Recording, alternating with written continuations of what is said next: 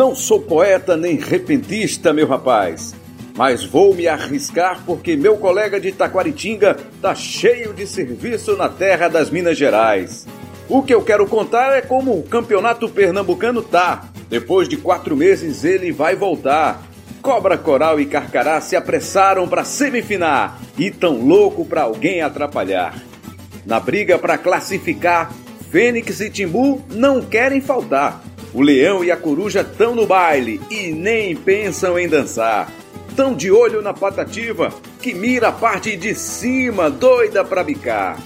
A fera sertaneja até podia sonhar, mas prefere não gastar energia. Ainda tem Falcão e Tabuquito para cumprir tabela e focar no que mais interessa. Não se despedir da festa quando a bola rolar.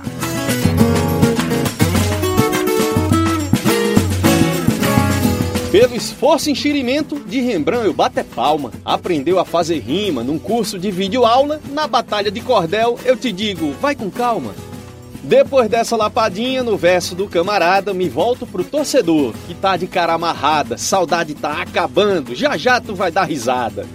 Avisa pro teu pirraia, pro coroa e a tua filha. Voltando pernambucano, vamos ver quem é que brilha. No meio de cinco jogos vai ter clássico na ilha.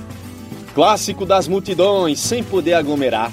É Esporte Santa Cruz, quem será que vai ganhar? E vai ter gol de pipico? Ou Hernani vai brocar? O esporte quer mostrar que manda no seu recinto, mas o clube anda perdido, parece no labirinto, enquanto o Santa é primeiro, o Leão tá lá em quinto. 11 pontos de distância, e eu garanto para vocês, Santa quer deixar o esporte de fora desse G6, perto do rabo da gata, no idioma pernambuquês.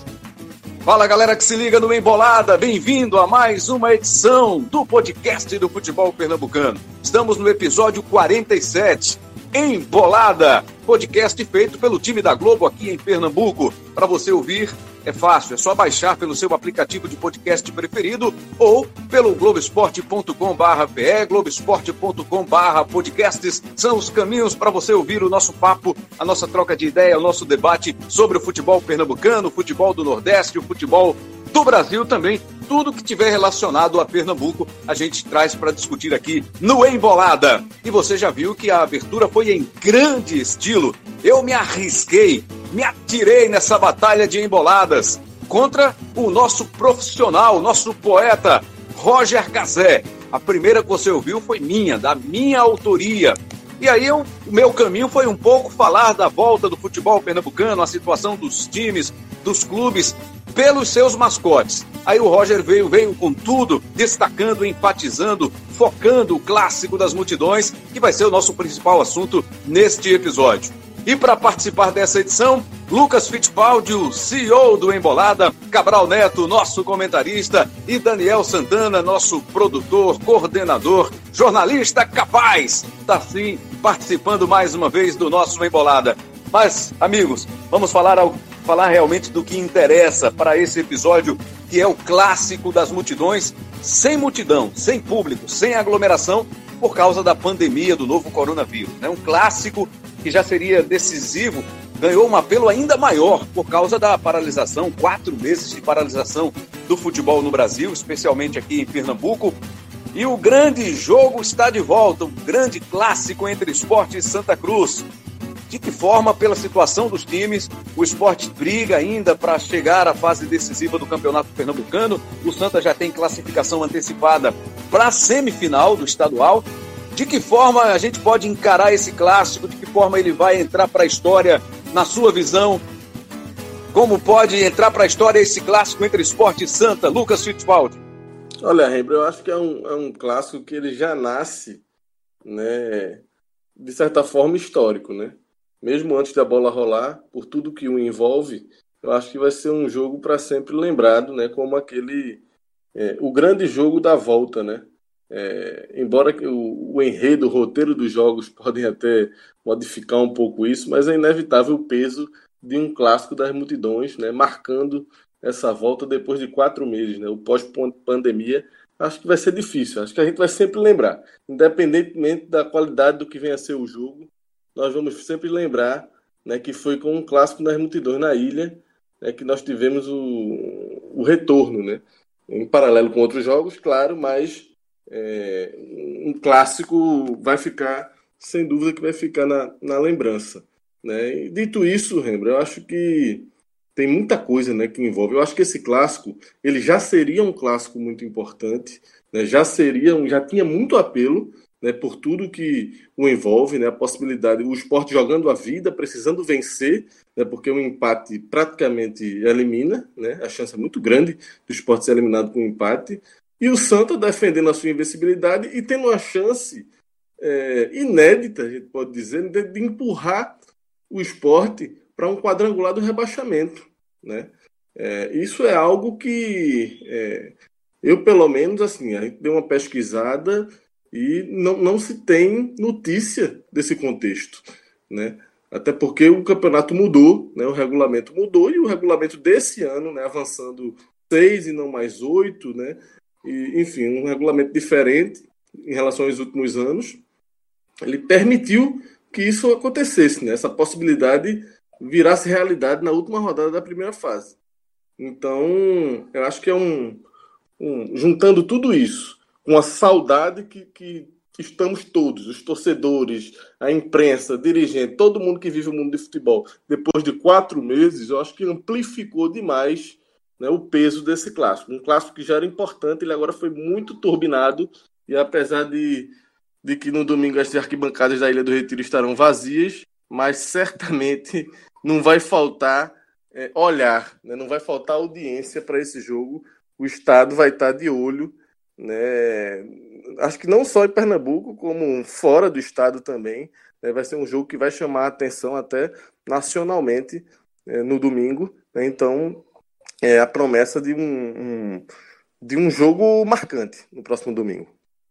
Fittipaldi destaca uma situação interessante, né? A possibilidade de ter aí um time grande podendo mandar outro para a zona de rebaixamento do campeonato estadual, neste caso Santa Cruz Esporte. Tivemos uma situação parecida em 2008, mas não com um grande diretamente mandando o outro para disputar uma zona de rebaixamento. Mas foi o Santa Cruz que não conseguiu classificação. Era um outro regulamento, eram 12 equipes que disputavam o campeonato pernambucano. E lá em 2008, o Santa foi disputar um hexagonal do rebaixamento para as pesquisas de Daniel Santana, feitas recentemente para o episódio de hoje, Daniel.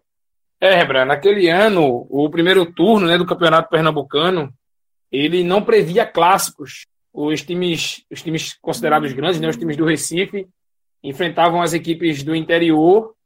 É, as equipes do interior também se enfrentavam, né? E daí, é, desses, desse primeiro turno, é, com, é, com 12 equipes, saíam seis primeiros colocados. Os seis primeiros colocados formariam um chamado hexagonal do título, hexagonal do título, que não era bem isso, era um segundo turno. E os outros seis, os, do sétimo colocado até o décimo segundo, disputariam no segundo turno um hexagonal do rebaixamento, ou seja, no, onde os dois últimos colocados desse segundo turno seriam rebaixados. E aí, naquela ocasião, Santa Cruz não conseguiu né, ficar entre os seis primeiros. Acabou em sétimo lugar no primeiro turno. O Sport foi o campeão do turno. E aí, o segundo turno, é, o Santa Cruz teve que jogar contra os, os times menores, né? Contra os times é, de, de, que ficaram em posições mais baixas. Então, foi um ano atípico, porque não tivemos, na ocasião, um clássico das multidões. Veja só. E também, é, eu lembro que o Náutico né, reclamava muito, porque é, reclamou muito do regulamento com ele já em andamento, como é de praxe né, dos nossos times, assinar um regulamento e depois ficar reclamando dele é, porque não tinha clássico contra o esporte, então ele não teve, por exemplo, no primeiro turno, a oportunidade de tirar a diferença de pontos num confronto direto. E aí ficou até famosa naquele episódio em que o esporte é, teve um clássico contra o Náutico, é, salvo engano, nos aflitos. O esporte venceu o Náutico, o Carlinhos Bala deu aquela declaração, né? Estava querendo clássico, tá aí, então chora. Foi naquela, naquele contexto, o esporte também foi campeão do segundo turno, acabou é, sendo campeão direto num jogo contra o Central, é, que foi o, o, segundo colocado do segundo turno, e o Náutico, o segundo colocado no geral. E o Santa Cruz terminou o ano é, tendo que se contentar com a permanência na, na primeira divisão do estadual. Teve um outro episódio, você me permite, Rembrandt, é, parecido, vamos dizer assim, com essa agora, que foi o Campeonato Pernambucano de 2015. Também tinha um hexagonal do título no segundo turno. O primeiro turno disputado apenas entre os times do interior. É, Náutico, Sport, Santa Cruz e Salgueiro vieram depois, né, que eram times que estavam na Copa do Nordeste. E aí, nesse campeonato, é, o Náutico precisava, na última rodada, vencer para se classificar entre os quatro primeiros, lá em Salgueiro, contra o Salgueiro. E aí foi goleado por 4 a 1 terminou em último lugar. Só que dessa vez o campeonato não previa rebaixamento, o rebaixamento era dos times que estavam na outra chave, parecido aí com esse que aconteceu em 2008, sendo que não teve né, uma classificatória para os times grandes primeiro. E aí o Náutico amargou a lanterna do, do, do Pernambucano, daquele hexagonal do título. É, no fim das contas, o campeonato foi vencido pelo Santa Cruz, mas são assim, a gente só encontra é, é, é, é jogos, campeonatos parecidos, mas nunca um com esse peso, de você ter realmente a possibilidade de, um, de um, em um clássico um time eliminar o outro. É claro, eu para me estender mais um pouco, que em qualquer outro campeonato isso poderia ter acontecido. No ano passado, por exemplo, o regulamento previa um clássico entre Esporte Santa, entre é, Náutico e Santa Cruz na última rodada. E se o Náutico vencer, se, se a tabela, se na tabela os times chegassem numa situação em que ou o Náutico ou o Santa Cruz precisasse da vitória para classificar, poderia é, matematicamente você ter aí um clássico que definia é, um time sendo rebaixado. Mas é difícil acreditar, é difícil imaginar que Esporte, Náutico e Santa Cruz chegariam, por exemplo, num campeonato estadual, precisando de uma vitória na última rodada para escapar do rebaixamento. O regulamento mudou, só passam seis, e agora a gente, que no começo do ano fez um programa dizendo que o Esporte e o Náutico eram favoritos ao título, chegam justamente os dois agora sendo ameaçados por esse quadrangular do rebaixamento. É, a gente vale lembrar também aqui que o Náutico também passa por essa ameaça, joga contra o Salgueiro lá no Sertão. E, claro, depende dele, do, do próprio resultado. Mas não, se não fizer a parte dele e a combinação de resultados não for favorável, o Náutico também corre esse risco.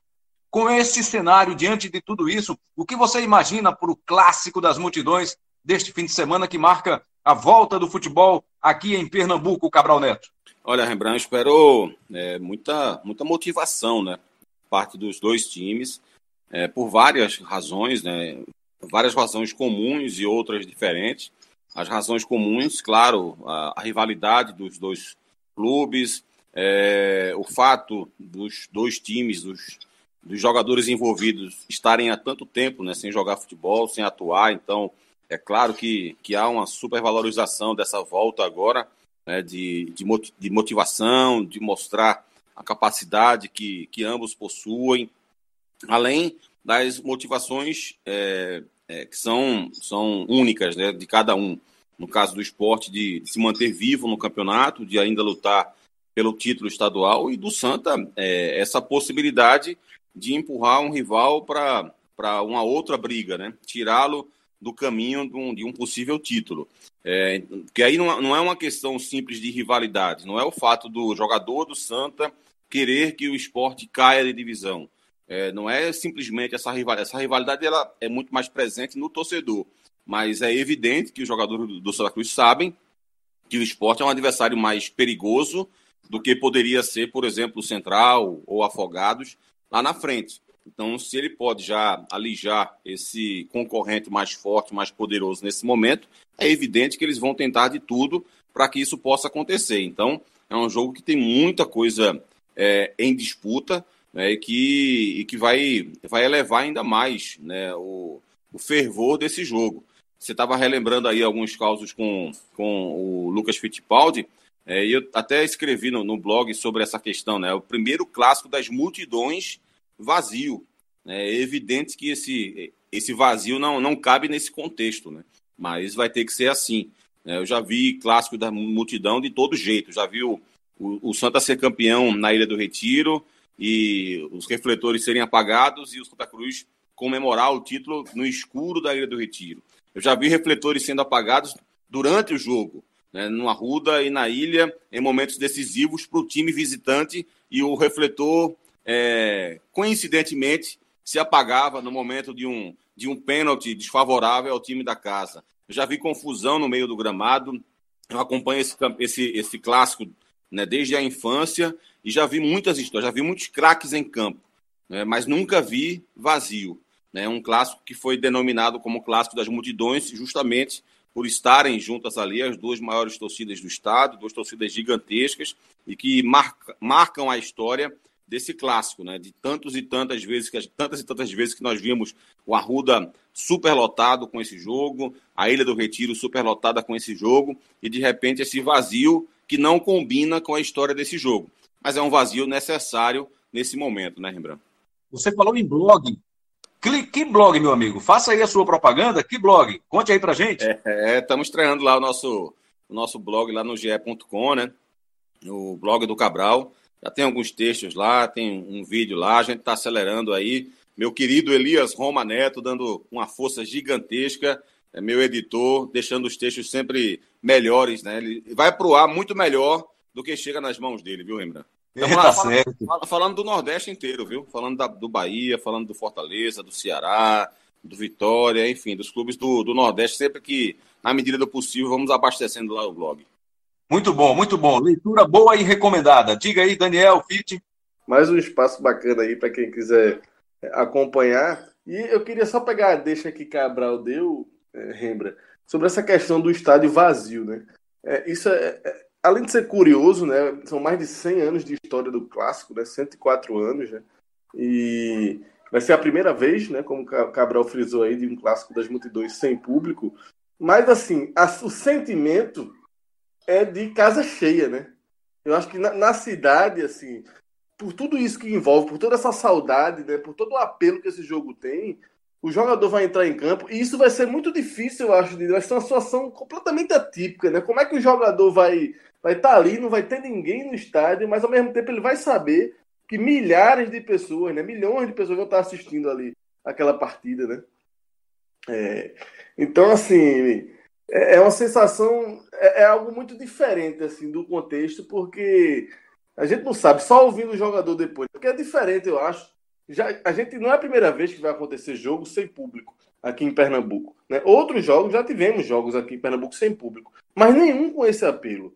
Sabe? Nenhum com um apelo tão grande assim, de um clássico decisivo, sabe? Valendo tanta coisa, né? Depois de tanto tempo de paralisação, né? Então, assim, uma coisa é você jogar um jogo de portões fechados, um jogo que a previsão não era de grande público, né? não está chamando tanta atenção, vai passar ali sem tanto apelo. Outra coisa é o contexto desse jogo né, ser sem torcida, né? É uma situação realmente muito diferente, que eu acho que, assim, por mais que a torcida é, incendeia ali uma partida, né? É completamente diferente. Para mim, futebol sem torcida é algo completamente sem alma, mas nesse jeito, no momento atual, não tem jeito, tem que ser assim mesmo. Mas eu sinto. É, não consigo enxergar o futebol sem torcida, sabe assim? Se fosse, é, para mim é isso. É como se fosse fica falta alma ali do estádio. Acho que o torcedor é tão importante quanto quanto os jogadores, quanto os, os treinadores, enfim. Mas com tudo isso eu concordo com o Cabral. Acho que não vai faltar motivação, sabe? acho que os caras vão entrar em campo. E tô curioso para ver isso, porque, por exemplo, a final do. Os jogos do Flamengo e Fluminense, é, pelo menos por parte do Flamengo, que era o grande favorito, enfim, faltou. Talvez tenha faltado ali um pouco mais de, de, de entrega, de iniciativa, não sei. Fica essa salada aí, a gente na expectativa para ver o que é que vai se passar dentro de campo em termos disso. Mas acredito nisso, acredito, vou na linha de Cabral aí. De uma motivação como se o estádio estivesse lotado. De acordo com a opinião de Fittipaldi e de Cabral Neto, na sua opinião, Daniel Santana, qual vai ser o gás para esse clássico sem a presença do público? Ah, o, o gás, Rembrandt, além da, da situação da tabela, além da rivalidade, eu acho que um dos componentes, vocês até passaram aí, é a questão da secura né, dos jogadores. Acho que está todo mundo na ansiedade de voltar a jogar futebol. É... O esporte teve um tempo aí para se preparar. O esporte que antes da parada carecia de, de organização é, e agora chega numa situação de precisar vencer o adversário, vencer um clássico para se classificar. Então eu tô, eu tô apostando nisso aí, na rivalidade, na necessidade dos clubes, principalmente do esporte, mas também na secura dos atletas de dar o melhor, assim. Então eu, eu, eu muito, muito esperançoso de ter um grande jogo, se não tecnicamente, por tanto tempo parado, pode ser que os jogadores sintam esse ritmo, mas pelo menos em emoção eu tenho essa expectativa que não vai faltar não. A gente vai convidar agora para participar do podcast Embolada os repórteres do Globoesporte.com aqui em Pernambuco. Camila Alves vai trazer para a gente um boletim, um resumo dessa preparação do esporte. Tudo bem? Bem-vinda, Camila.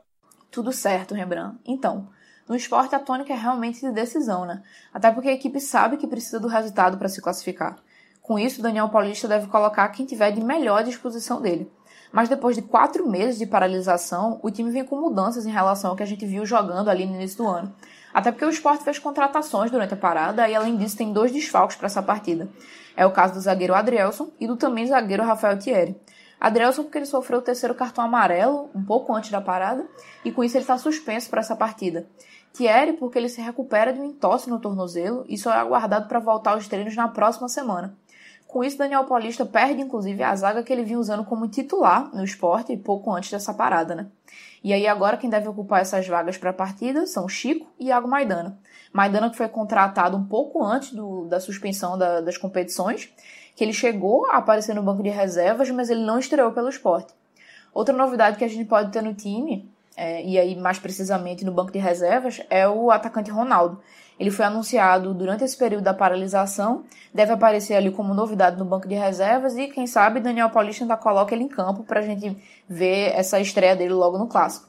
Mas, bom, no final das contas, a tendência é que o esporte entre em campo com a seguinte formação. É, Luan Poli, no gol. Na área defensiva seria Patrick, Maidana, Chico e Sander. Patrick, inclusive, um desses reforços que foi anunciado pelo esporte durante a parada. No meio de campo viria João Igor, William Farias e Jonathan Gomes. E no ataque, Marquinhos, Leandro Bárcia e Hernani Brocador.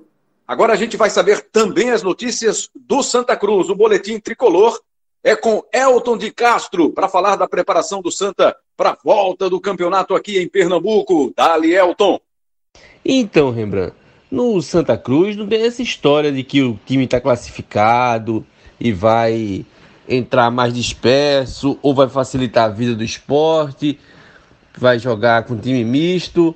O jogo está sendo encarado como decisão mesmo. O técnico Itamachule está vendo essa partida como esporte como uma decisão ao ponto de evitar até que a assessoria de imprensa, a assessoria de imprensa do Santa Cruz tivesse muitos detalhes sobre o time.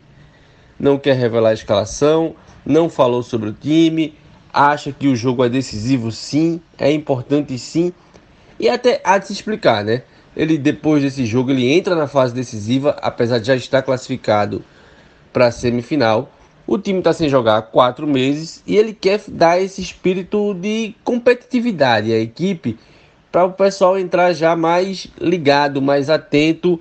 Então não tem isso de ah, vamos com time misto. É time principal. A gente ainda tem algumas dúvidas ali se vamos de Michael Félix ou Jeremias.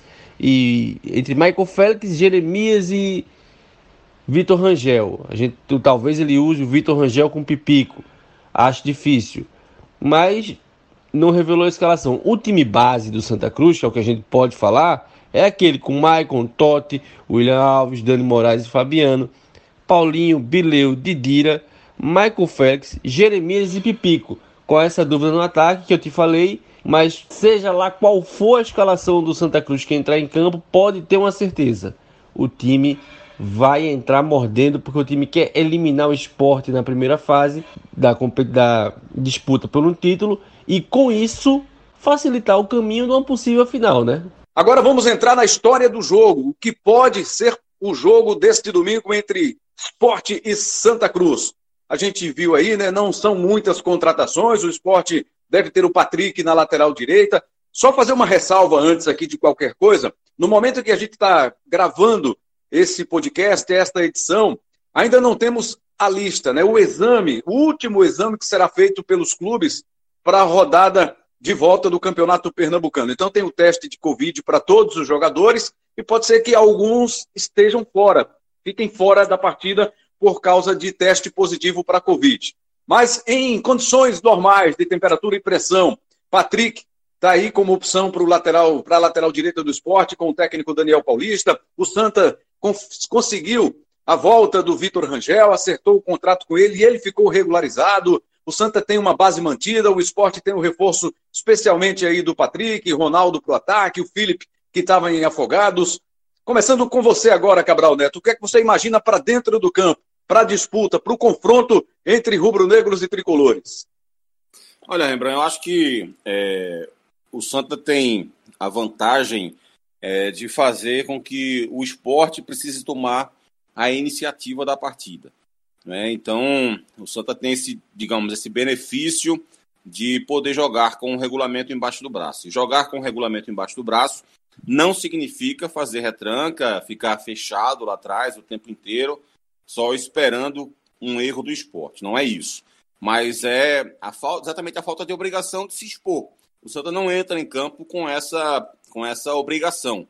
Então ele vai poder fazer o jogo dele com paciência, né, com, com uma forte marcação, é, com um roteiro parecido com o que foi o clássico da Copa do Nordeste, quando o esporte venceu, mas evidentemente e não necessariamente com esse mesmo resultado, até porque naquele dia o Santa foi muito mal. Né, e como o time vinha muito bem ao longo da temporada, é, não era de se imaginar que justamente no clássico ele tivesse uma queda tão grande de rendimento. Então, a gente tem que esperar a, a, normalidade. Né? Quando a gente vai analisar um jogo, eu espero a normalidade do esporte e espero a normalidade do Santa. E a normalidade do Santa não é fazer um jogo tão ruim quanto aquele. Então, o time tem algumas possibilidades, né, com alguns jogadores que vinham se destacando, como o Paulinho, por exemplo, que vinha sendo o melhor jogador do Santa na temporada. Aí você tem poder de fogo lá na frente, com o Pipique com o Vitor Rangel, dois jogadores, inclusive, que têm força e que têm alguma velocidade também, ou seja, que podem auxiliar nesse aspecto do contra-ataque. Não são velocistas, mas não são jogadores parados, não são jogadores lentos. É? Então, que podem auxiliar nesse aspecto do contra-ataque. Além do próprio fato da bola longa, que pode também é, servir muito bem ao time do Santa. Enquanto que o esporte tem, digamos, a seu favor uma melhor qualidade técnica individual. Se o Santa tinha mais time, mais organização, o esporte sempre teve mais qualidade técnica, até pelo poder de investimento. Né? O, o esporte está sendo formado para disputar a primeira divisão nacional e, mesmo passando por dificuldades financeiras, tem uma capacidade muito maior de contratação do que o próprio Santa, que vai ter que disputar a terceira divisão nacional. Então, essa maior qualidade técnica individual pode favorecer a equipe do esporte. E é justamente isso que o Daniel Paulista está tentando encontrar. É um jeito de jogar minimamente competitivo para que o lado individual comece a aparecer. O time já, já vinha dando algumas mostras de evolução nas mãos do Daniel Paulista, especialmente em termos de marcação. É uma marcação mais efetiva, uma marcação diminuindo mais espaço, sendo mais proativa, diferentemente do que vinha sendo com o Guto. Né? Com o Guto era, havia uma marcação mais de espaço, né, duas linhas de quatro, digamos assim, quando marcava em bloco médio, em bloco baixo, é, apenas fechando linha de passe. O Daniel Paulista está tentando é, é, resguardar é, essa melhor marcação do, adquirida pelo Guto Ferreira com uma marcação com mais iniciativa também, com diminuição de espaço, com o ataque ao jogador que está com a bola, então ele vinha tentando fazer isso já na equipe do esporte. Melhorou também o jogo aéreo do esporte, que era uma preocupação na época do Guto Ferreira, e já houve uma certa melhora nos últimos jogos antes da parada. Então, você já via alguma evolução nesse aspecto. Ainda era mínima, né? o esporte não fez nenhum jogo, digamos, encantador nas mãos do Daniel Paulista, mas já mostrava algumas evoluções aqui e ali. É justamente isso que ele procura. Porque na hora em que ele tiver uma organização tática e puder fazer com com que o individual apareça melhor, aí ele vai ter a capacidade de um Jonathan Gomes, de um Hernani Brocador, de um. Enfim, jogadores que, que podem fazer realmente um Bárcia, jogadores que têm uma qualidade técnica individual acima da média para a disputa do Pernambucano. Então, ele, na hora que ele conseguir consolidar a equipe dele coletivamente, esse, essa individualidade vai aparecer melhor. Eu acho que é esse o caminho que o Daniel vai buscar nesse clássico. Fittipaldi, não dá para imaginar um contra um, né? Quem é melhor? O lateral do direito do Santo ou o lateral direito do esporte? O centroavante do Santo ou o centroavante do esporte? Esse tempo em que os times ficaram parados inviabiliza qualquer confronto, qualquer um contra um desse caso, para você imaginar, para se fazer um exercício? Rembrandt, eu, eu, concordo com o Cabral que assim, o esporte, tecnicamente, eu acho que isso é até um consenso, né? Em termos de qualidade técnica, é um elenco mais qualificado por isso mesmo, por ser um time que vai disputar a Série A enquanto o Santa está na Série C. Né? Então, a capacidade de investimento, por mais que o esporte esteja num, num, momento difícil financeiro, mas ainda existe uma distância grande aí. Né? A folha do esporte é muito mais cara do que a folha do Santa Cruz, né? Muito mais. É, sei lá, acho que duas, duas vezes e meia, foi três vezes, não sei, mas por aí. Então, assim, é, mas, é como você falou, Rembrandt, é tanto tempo de paralisação que também fica essa grande interrogação aí, né? O cara pode ser melhor do que o outro tecnicamente, mas quem é que vai estar melhor no domingo, dentro de campo? Porque às vezes o cara que é menos qualificado tecnicamente pode chegar melhor preparado, pode reagir melhor a esse tempo de paralisação. E isso pode fazer a diferença. Né? Se, dependendo do percentual né, que isso vai acontecer, a quantidade de jogadores que vão responder melhor em cada time. Então, é muitas, são muitas dúvidas. Né? Fica difícil, a gente no programa anterior já falou sobre isso, fica difícil fazer prognósticos, não consigo ver é, favoritismo para esse clássico. Né? Realmente deu uma zerada. E assim, só para situar aqui, é, o Santa Cruz não perdeu nenhum jogador né, nessa paralisação. É, e também ganhou, só chegou recentemente, chegaram dois jogadores, jovens jogadores agora do Atlético Paranaense aí, mas que, enfim, ainda não devem, certamente chegam ali com 19, 20 anos. A princípio, para compor, não, não vai mexer nesse titular do Santa. Só que o Santa tem sim dois grandes reforços para esse jogo. A gente não sabe as escalações, mas a gente imagina em relação àquele clássico que Cabral bem lembrou aí, a vitória do esporte no dia 7 de março, na Ilha do Retiro, pela Copa do Nordeste por 1 a 0 aquele gol do Elton. Naquele jogo, nem o Paulinho, né, que vem sendo um dos grandes destaques do Santa, é, ele ficou fora daquele jogo, não jogou. Então, é um cara que certamente fez muita falta. E o próprio Pipico. Então, talvez os dois melhores jogadores do Santa, eles não, não estiveram em campo naquele dia. Isso não deixa de ser, é, comparando, traçando um paralelo, por mais que seja difícil traçar paralelo entre os dois jogos, devido a tudo que a gente já falou aqui, mas é, são reforços importantes que o Santa vai ter em relação àquela partida. Enquanto do lado do esporte, aí você aí tem possibilidades aí de algumas mexidas no time titular, né? Existe uma expectativa para a estreia do Patrick já como titular, né? Um cara que chegou aí, tinha aquela pendência da regularização, o esporte resolveu, né? A dívida lá com o Marco Gonzalez, então já está autorizado pela CBF, já, foi, já foram inscritos os novos jogadores, né? Patrick está liberado. É, existe uma dúvida se ele vai jogar, existia, né, como lateral como ponta ali, com é uma situação crítica do esporte, mas Daniel já deu a entender que a princípio pretende utilizá-lo na lateral direita, que era uma posição que vinha sendo meio que um calo do esporte, então pode ser um grande reforço. O próprio Ronaldo, atacante que chegou, é, não sei, não acredito que possa ser titular, mas um jogador que está aí, que pode ser acionado, né? Era artilheiro do Campeonato Paulista lá pelo Santo André e pode brigar ali com, com o brocador. Em algum momento os dois podem jogar juntos durante a partida, não sei. Né? Mas são possibilidades. O próprio Jonathan Gomes, que naquele entrou e entrou muito bem. Jonathan Gomes, o meia, ele foi um cara que entrou e mudou o jogo naquele dia. Ele, ele, o esporte melhorou muito com a entrada dele naquele clássico da Copa do Nordeste. Dessa vez a tendência é que seja titular. Né? Então é, é, é outra mudança. Então são algumas situações ali importantes mas, Rembrandt, para eu passar a bola aqui, eu queria só fazer uma, uma, uma lembrança do momento dos dois times antes da paralisação. É, por mais que também isso seja minimizado agora, devido aos quatro meses de paralisação, né? Mas, assim, lembrar que o Santa Cruz, aquela derrota do esporte foi muito pontual. O Santa Cruz vinha muito bem, como o Cabral falou. Aquela derrota do, do, para o esporte foi, uma, foi um, um ponto fora da curva. Né? O Santa ele vinha nos últimos quatro jogos, nos últimos cinco, contando com esse do esporte, ele tinha vencido quatro vezes. Né? Ele, ele, ele venceu o Frei Paulistano, em sequência, teve aquela vitória segura sobre o Náutico, uma vitória muito convincente, talvez tenha sido a, a grande vitória do Santa nessa temporada até aqui, um 2 a 0 categórico contra o Náutico no Arruda. Tinha feito aquele bom jogo contra o Atlético de Goiás, fora de casa, eliminado apenas nos pênaltis contra um time de Série A, meteu 3 a 0 no Botafogo da Paraíba em casa e encerrou seu último jogo, que foi aquele 2 a 1 já de portões fechados contra o Decisão. Enquanto que o esporte vinha tropeçando demais, o último jogo do esporte com uma derrota por 2 a 1 para o Ceará no Castelão. Né? Antes do jogo da vitória contra o Santos, o esporte tinha empatado com o Petrolina, tinha, tinha vencido o Afogado, mas tinha perdido para o Salgueiro, tinha empatado com o América do Natal Então, o momento do Santa, na, naquele momento, era muito superior ao do esporte. Vale lembrar que nesses últimos jogos aí são jogos do Campeonato Pernambucano e da Copa do Nordeste. Daniel Santana, se for se fizer um recorte apenas do Campeonato Pernambucano, o Santa está invicto. São sete vitórias e um empate. E aí vai para esse clássico contra o esporte aí numa situação confortável, né?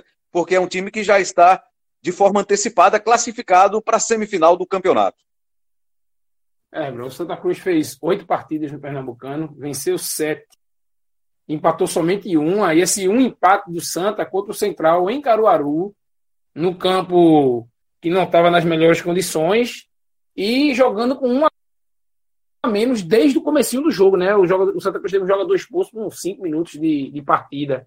Então, mas assim, é como vocês têm, têm dito aí, esses detalhes aí que normalmente já não entram em campo num clássico, é, agora com quatro meses de distância entre esse período e agora também não sei se vai se vai ser é, predominante não. O que pode o que pode ser determinante aí sim é uma coisa que eu cheguei a citar na, no programa anterior é de que forma esses times aproveitaram, sobretudo, o tempo de distanciamento.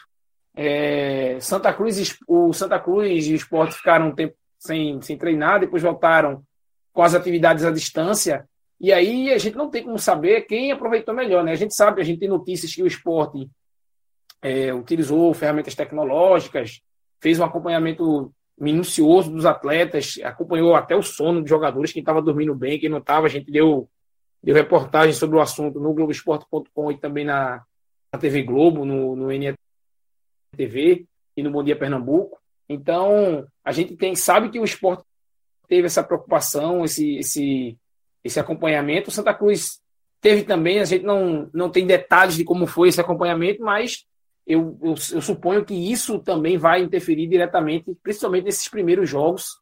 É, e uma coisa que a gente não, não falou ainda, que tem a questão dos, das cinco substituições, né? É, diferentemente do que acontecia antes, a FIFA abriu, abriu essa brecha aí para que os times possam mudar cinco atletas durante a partida, justamente por conta da questão física. Então, é, o elenco do esporte sendo mais qualificado do que o do Santa Cruz, eu vejo dessa forma, pode também trazer uma vantagem para o esporte, entendeu? Então, é mais uma questão que a gente precisa colocar nessa equação é, para ver quem, quem sai na frente.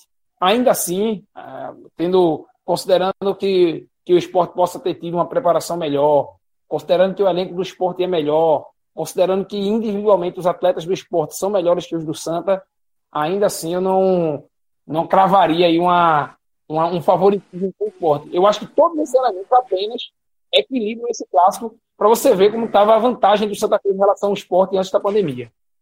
Bom, e se a gente for lembrar aqui, meus amigos, Daniel Santana, Cabral Neto, Lucas Fittipaldi, o Santa tem levado vantagem nos últimos duelos, especialmente em finais de campeonato, em finais de campeonato pernambucano na Ilha do Retiro, 2011, 12, 13, 16. O Santa conseguiu se destacar, conseguiu vencer o esporte, comemorar título em cima do esporte. Isso, de alguma forma, nesse jogo especificamente, pode ser levado em conta ou fica só para a torcida esse trabalho de pesquisa em números, em confrontos, em quem tem mais vitória, quem, quem perdeu mais, o número de empates? Como é que vocês avaliam esse cenário aí de vantagem que o Santa tem levado nos últimos anos, Cabral Neto?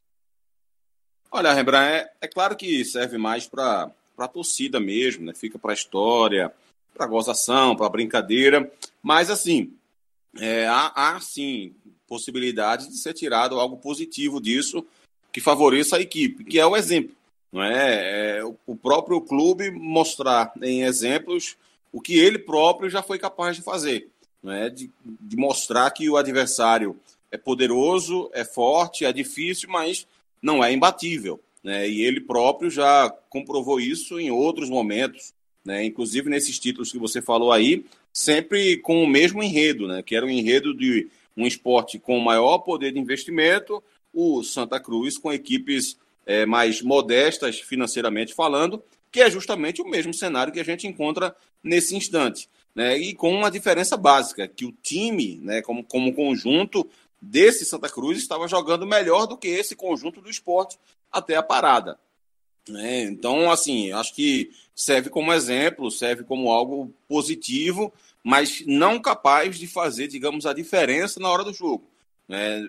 O que faz a diferença na hora do jogo é, um, é uma, uma lista, digamos assim, de, de questões. É, eu acho, é, Rembra, que assim, é engraçado isso.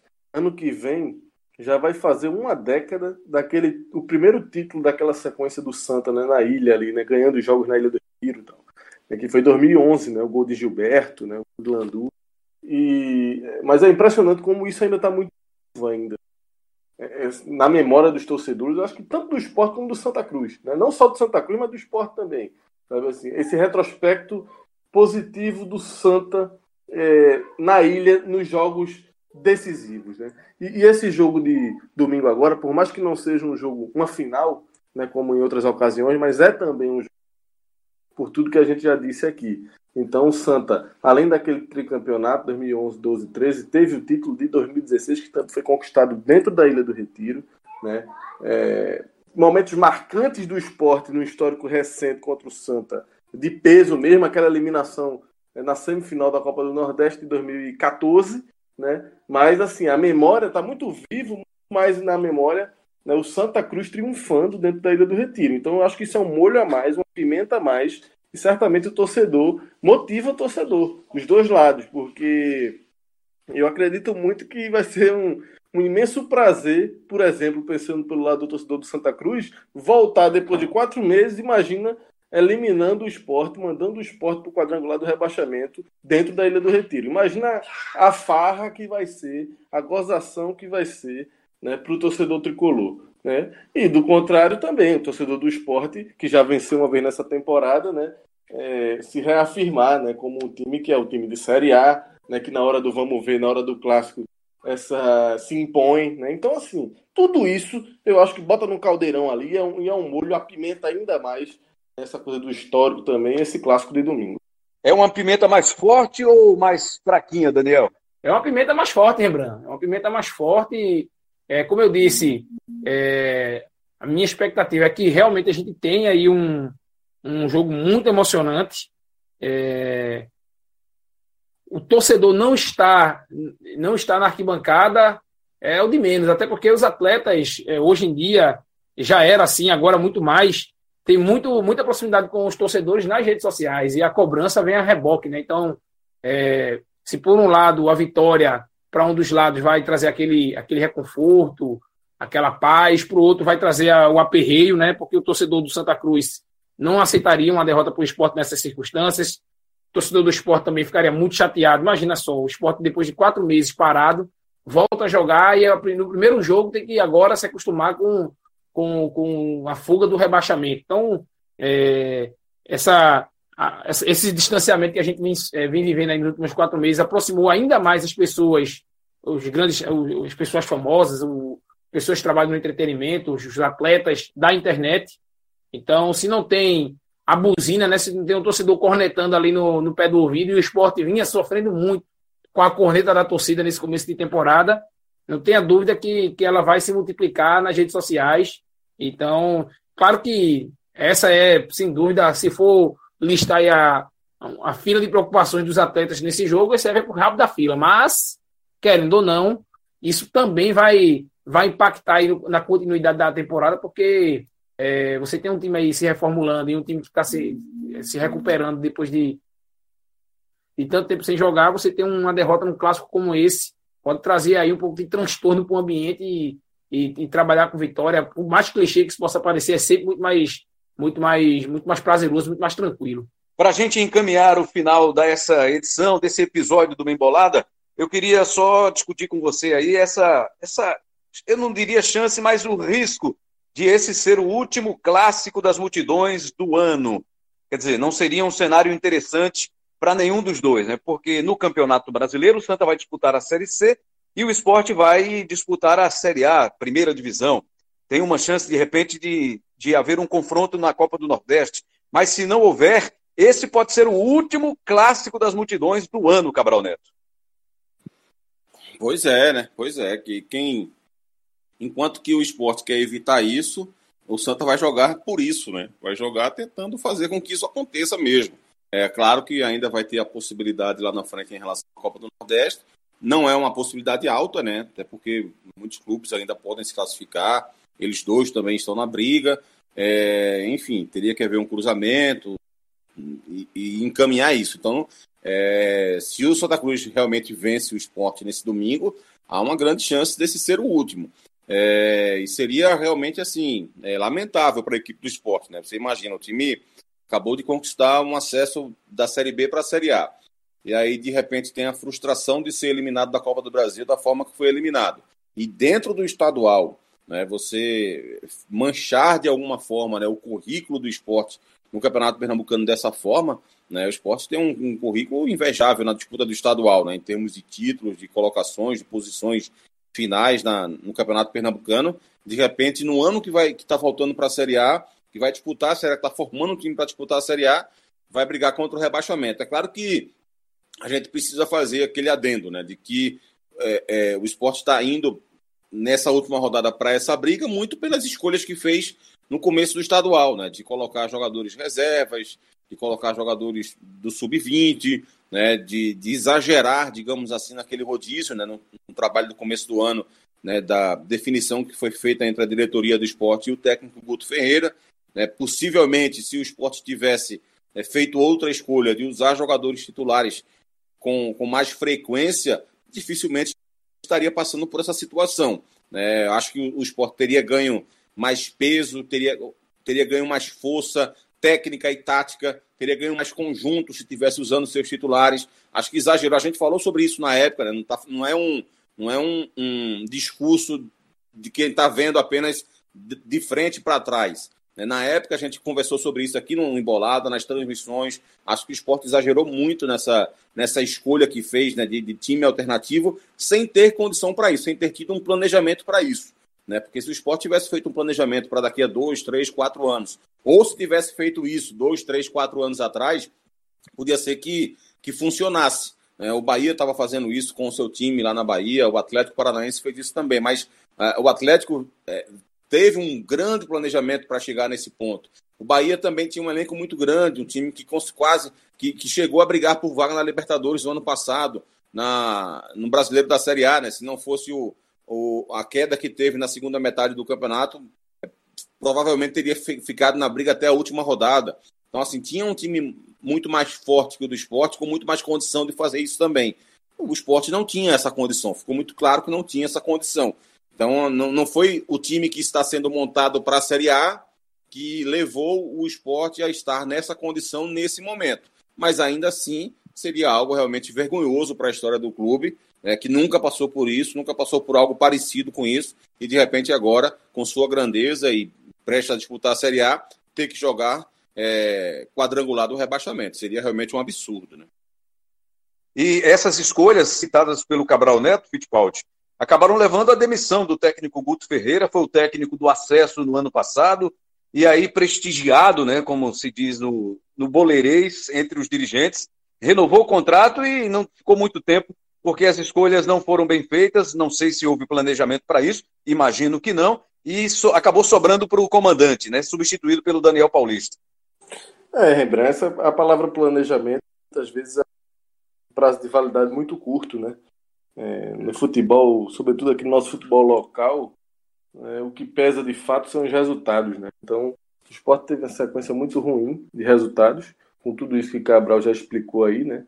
É, mesclando times, abrindo mão dos seus titulares em várias partidas, né? um planejamento que o próprio Guto, alguns jogadores já deram declaração nesse sentido de que é, não foi um planejamento legal, a diretoria meteu o bedelho né, interferiu no trabalho também do próprio Guto. Eu acho que Guto também não conseguiu é, se programar bem para a execução desse, desse tão propalado planejamento. Né? E ficou uma confusão. A verdade é essa: o trabalho não andou. Né? Guto saiu né, muito antes do que se esperava para a temporada. Né? E, e, chegou Daniel, né, teve pouco tempo antes da parada.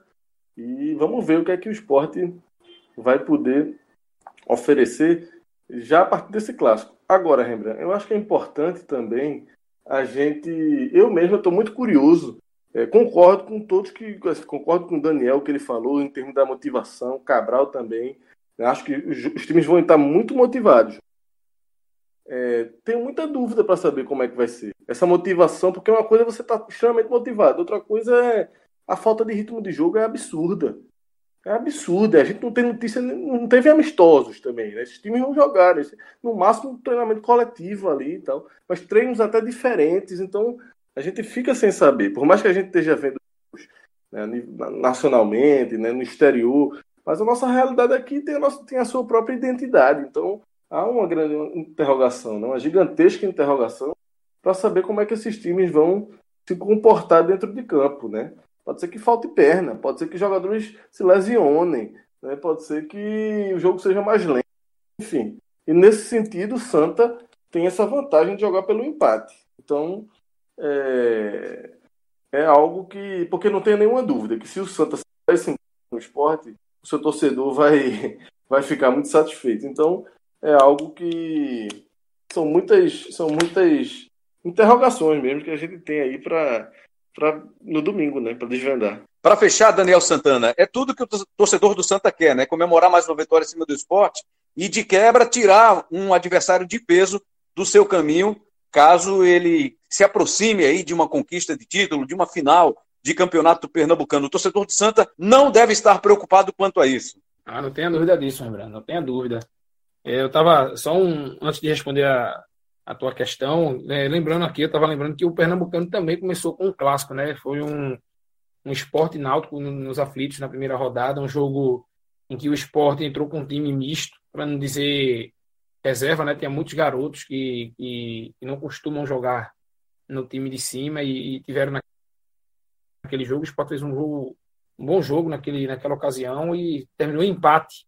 E aí, empate tudo que o torcedor do Santa Cruz gostaria de ter agora. É, claro que uma vitória seria ainda melhor, né, para efeito do folclore, de ganhar na Ilha do Retiro, mas o empate já seria o bastante para o Santa Cruz, que já tem é, hoje quatro pontos na frente do segundo colocado, é primeiro colocado, só vai jogar de novo depois dessa partida nas semifinais contra.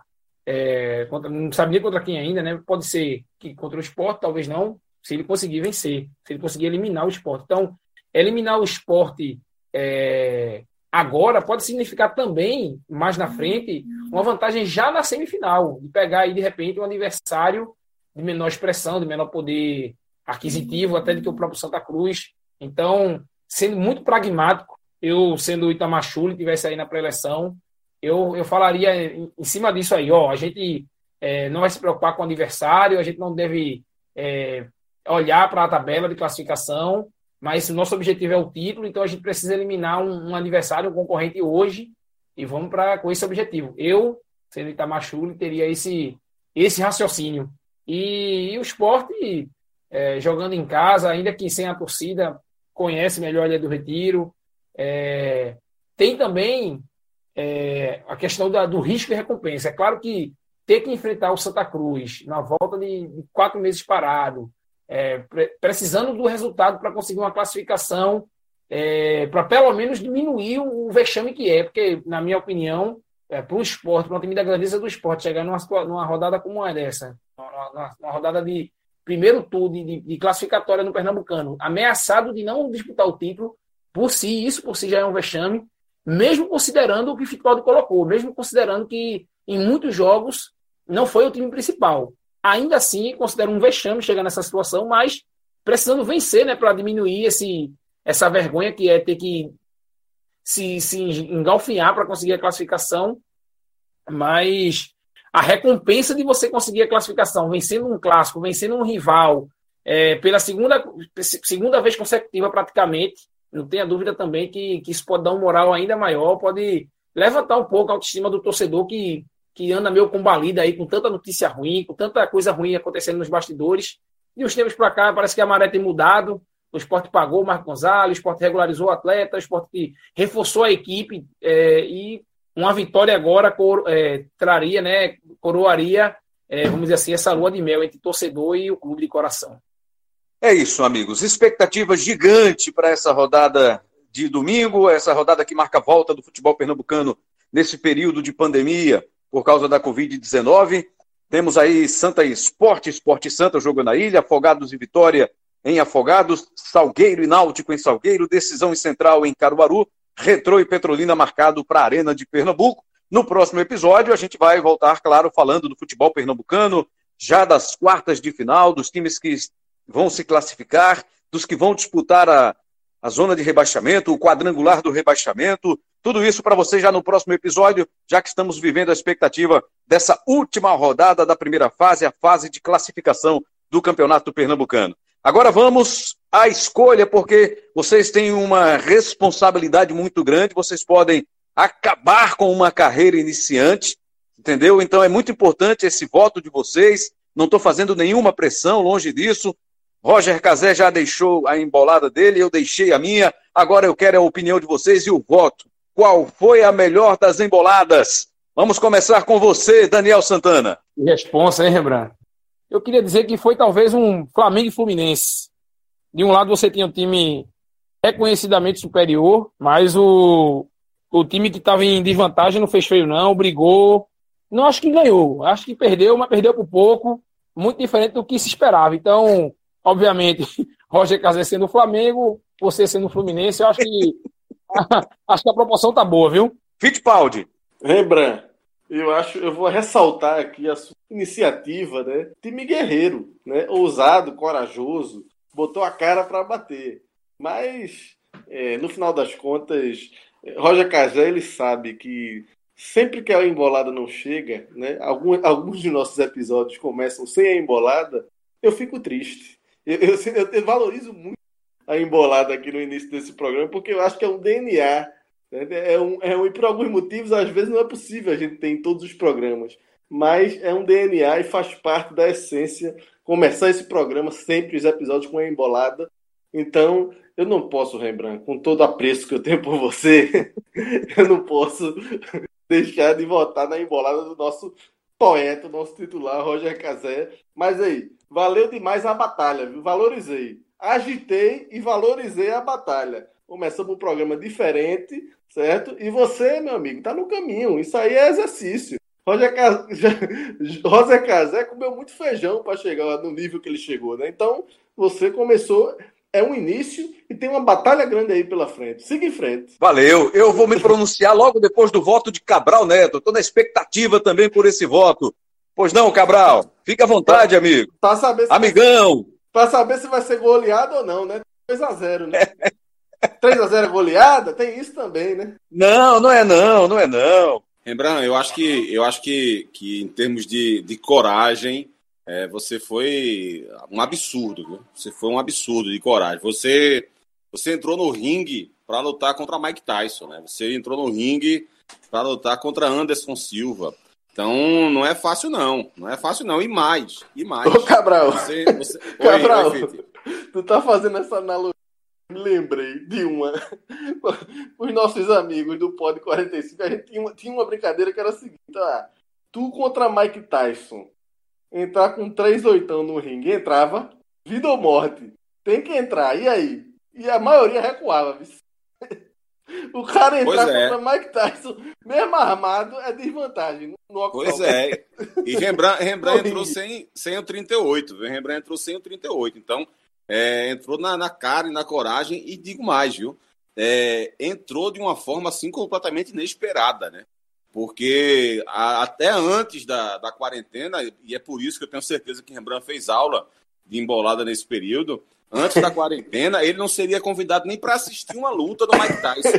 E de repente, depois da quarentena, ele entrou no ringue para lutar contra Mike Tyson. Então você, Rembrandt, por ter, por ter entrado no ringue ali contra Roger Cazé, e ter sido considerado numa disputa com ele ser vice-campeão já é uma grande vitória, porque se fosse eu contra a Roger, eu seria terceiro lugar. Então você ter sido vice-campeão com a coragem que você teve e ter disputado ali com o homem, você é um grande vencedor, viu? Bom, eu agradeço a vocês. Eu queria que o nosso editor Elias, abra o microfone, Elias, e diga aí, Rembrandt ou Roger, só para a gente ter essa última, esse último voto computado.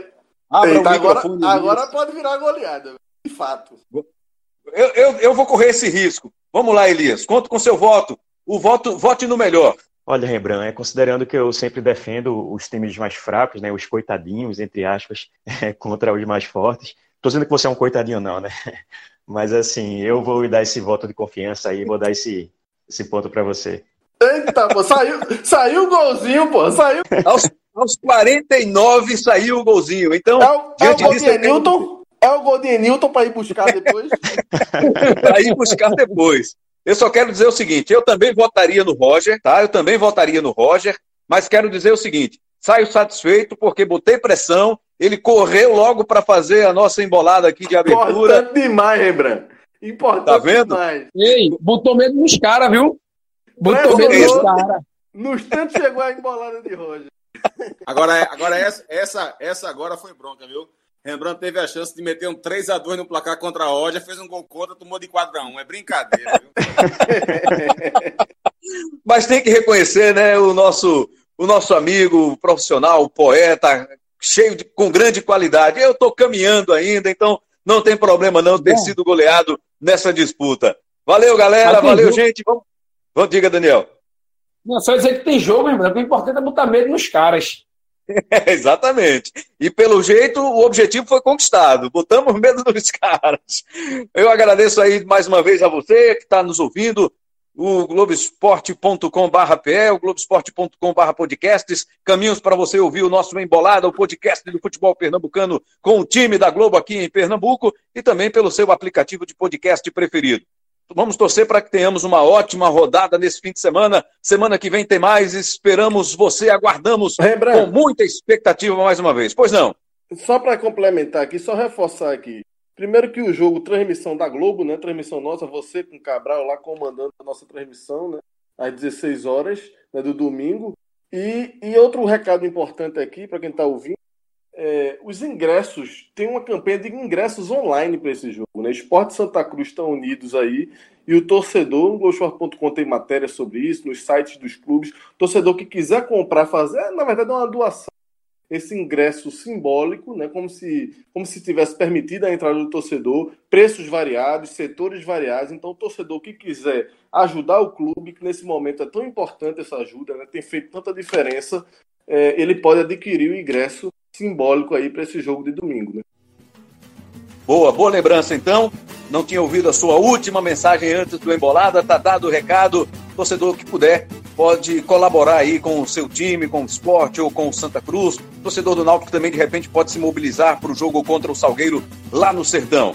Valeu demais, Cabral Neto, Daniel Santana, Lucas Fittipaldi, Elias Roma Neto, nosso editor com paciência e competência, dando esse brilho aí na tecnologia para você acompanhar o nosso Embolada.